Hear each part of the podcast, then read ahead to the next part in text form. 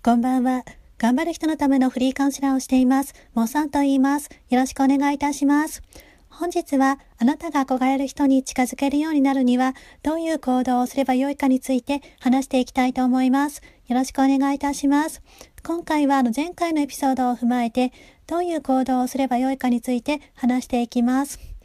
前回のエピソードを聞いていない方は前回のエピソードも合わせて聞いていただくといいですね。あと、前回憧れてる人の話をしましたが、注意していただきたいのが、みんなあの夢とかの目標とかの価値観って一人一人違ってくるんですよ。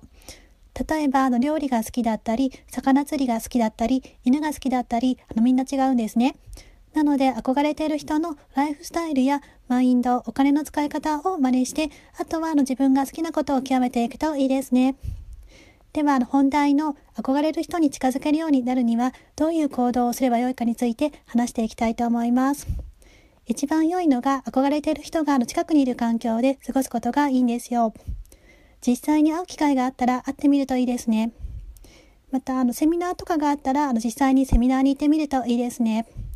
私はあの憧れている人があの何人かいるのですが、その一人があのほとんど海外で暮らしている人だったので、実際に海外に会いに行ったことがあります。またあの気になる人のセミナーやあのコミュニティには積極的に参加するようにしています。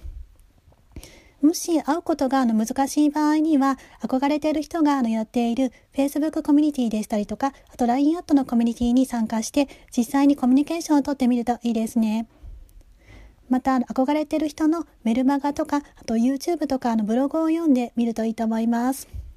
参考になりそうな考え方とかがあった場合には、実際に自分で取り入れてみるといいですね。メルマガやのブログはあの読んだだけではあの十分ではございませんでして、インプット1割、アウトプット9割の黄金の法則というのがありまして、自分が学んだことはあのブログなりツイッターとかあのフェイスブックで発信することによって憧れる人に近づけるようになるんですよ。なので発信をしていきましょう。